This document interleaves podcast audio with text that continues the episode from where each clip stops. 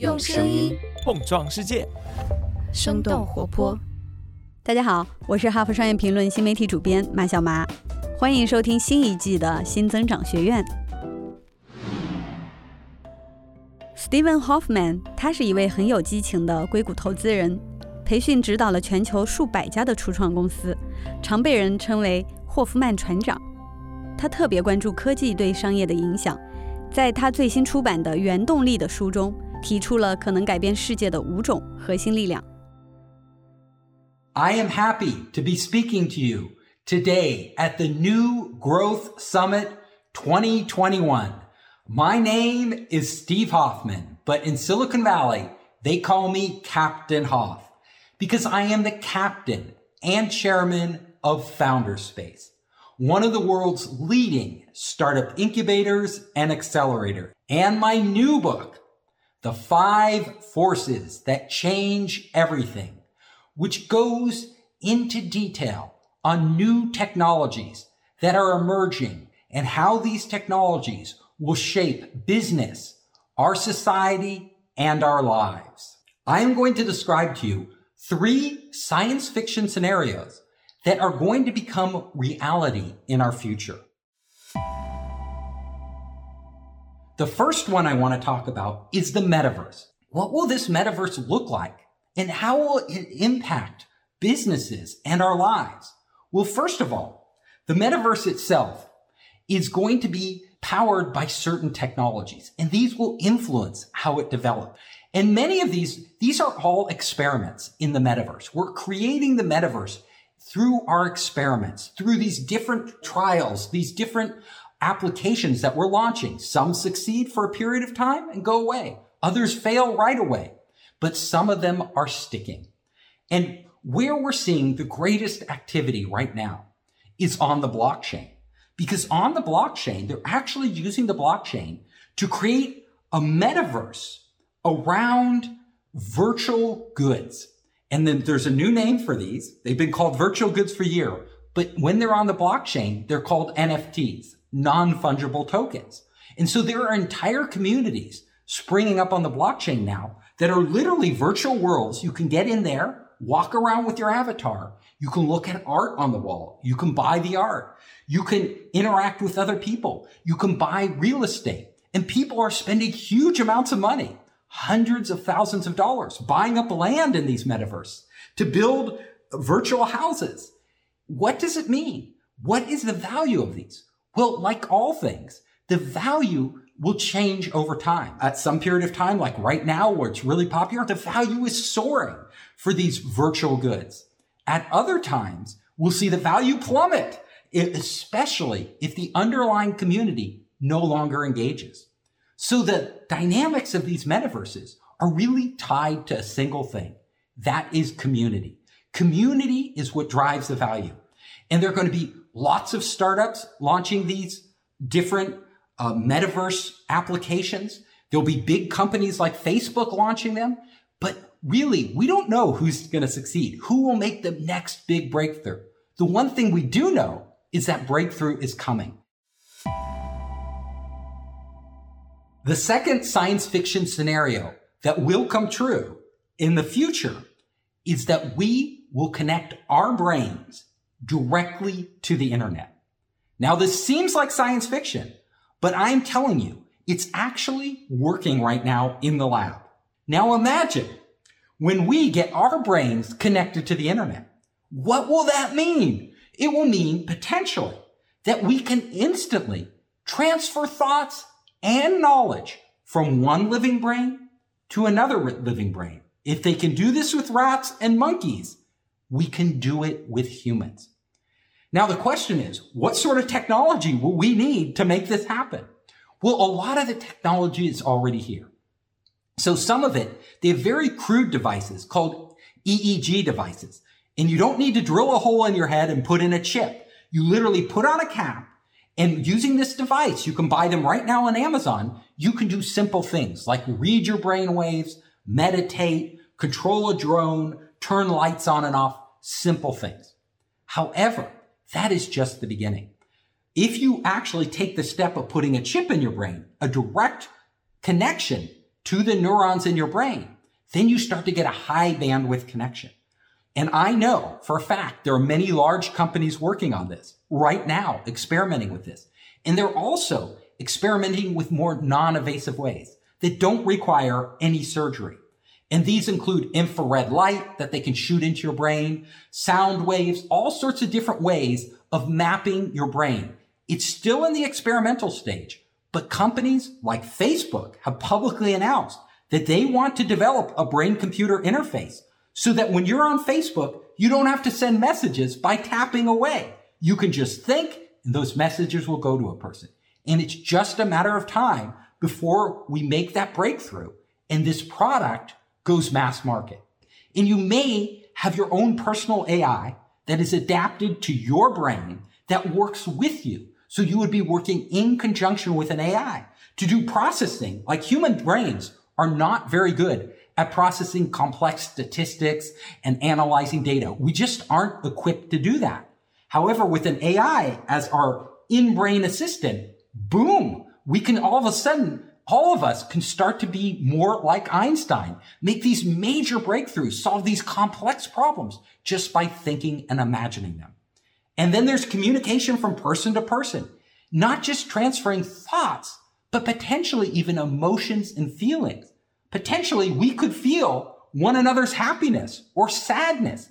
That is a breakthrough like we've never had before, like nobody's ever experienced. What would it be like not just to feel sorry for somebody, to empathize, but actually feel what they are feeling, whether they're joyful, whether they're depressed, you could actually trade and combine feelings from person to person. You could share your happiness literally with somebody.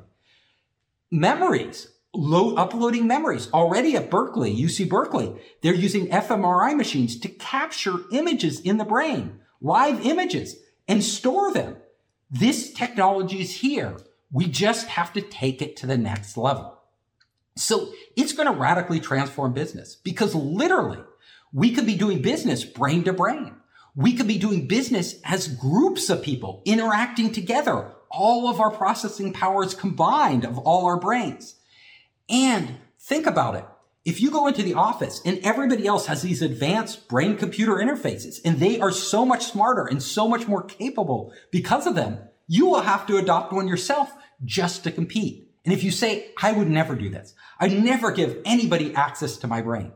Think about the smartphone. A lot of people said, I don't need a smartphone. Never going to do that. I don't know anybody who doesn't have a smartphone. I don't know anybody who doesn't use it every day.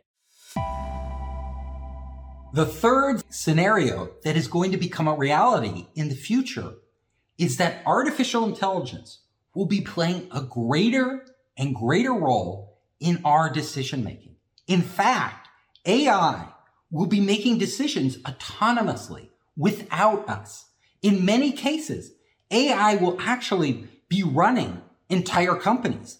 AI will be running parts of the government will be managing our infrastructure. We'll be trading, managing markets and trading stocks and people will be taken out of the loop. And us as human beings, we will start to delegate many of the decisions we make at work. Like if we have a tough decision on work, should we do this deal with this company? We may consult an AI, which has a lot more data.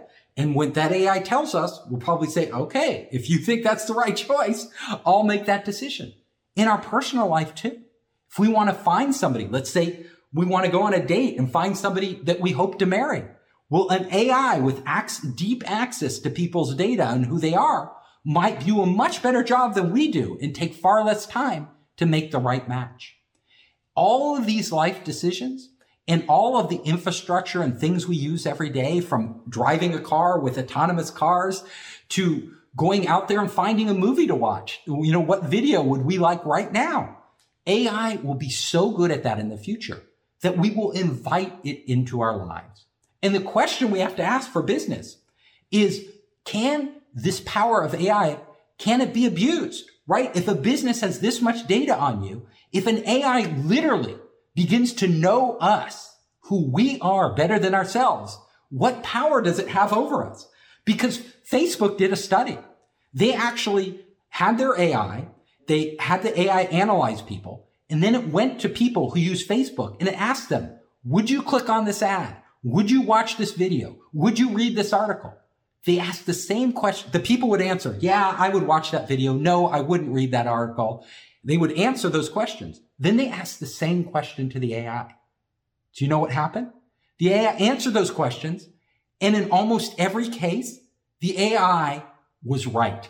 And in many of the cases, the people themselves were wrong, which meant that AI actually by analyzing the data deeply, what people actually did, not what they thought they would do. They might say, Oh, I'll watch that documentary on climate change. Absolutely. But what they were actually watching was that kitty video, that cute kitty video. The AI knew this. And so the AI could predict our behavior better than we can. That's a fact. And that's a fact we'll have to live with. The AI will understand the world and even who we are and the people around us much better than we do. That will be so compelling that we will start to hand these decisions off to AI in hopes of getting better results. That is the business opportunity out there. Huge opportunity for business, but it is also something as a society we need to consider. And what does that mean for people in the world as AI, as we delegate more and more of our autonomy to our machines, to our smart machines, because they are simply so good at getting the results we want. How can companies prepare for a future where everything is changing? And what I just covered, the three science fiction scenarios, those are just the tip of the iceberg.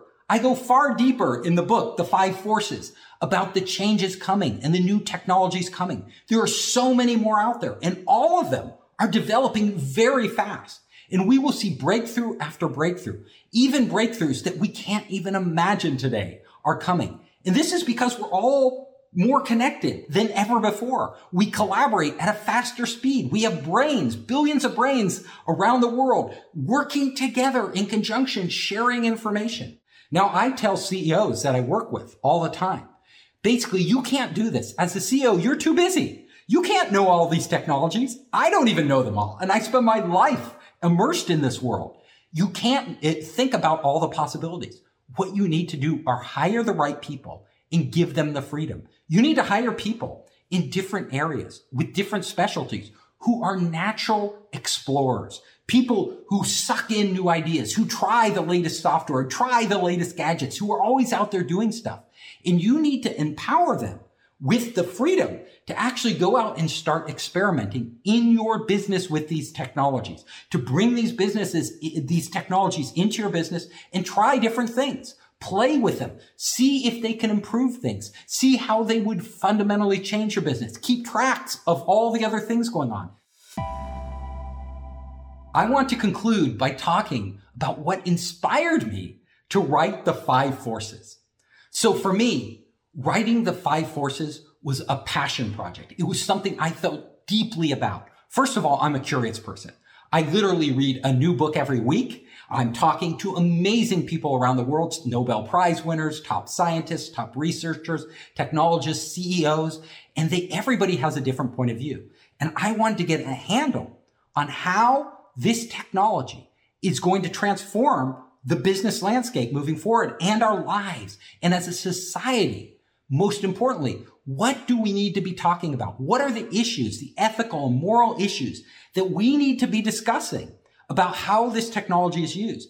Because this new technology that's coming, that we are giving birth to right now, is exponentially more powerful than the technology that preceded it. It is like when you get, if you compared gunpowder to nuclear fission, like the power of a nuclear bomb compared to the power of a traditional bomb. This new technology, whether it's gene editing, nanotechnology, brain computer interfaces, is so powerful that we need to understand at a deep sociological level what impact it will have on our lives and society and whether that's the right direction for us to take. So I believe all technology is just a tool. And these technologies that's coming now has the power to literally make our lives so much better, to create abundance, to allow us to interact with each other and have experiences we could never have had in the past. However, at the same time, this new technology in the wrong hands can be used to actually take people's freedom away. It can be used to actually manipulate people in ways that, that aren't beneficial to them. And so when re- regulating businesses, when thinking about how different people use technology in their lives, we need to be very careful and we need to have a forward looking approach so that we encourage innovation. We encourage exploration, but at the same time, when we can identify problem areas that we can put in place rules so that people deploy this technology, especially when it's mass deployed in a way that's responsibly. That was my motivation for writing the five forces that change everything.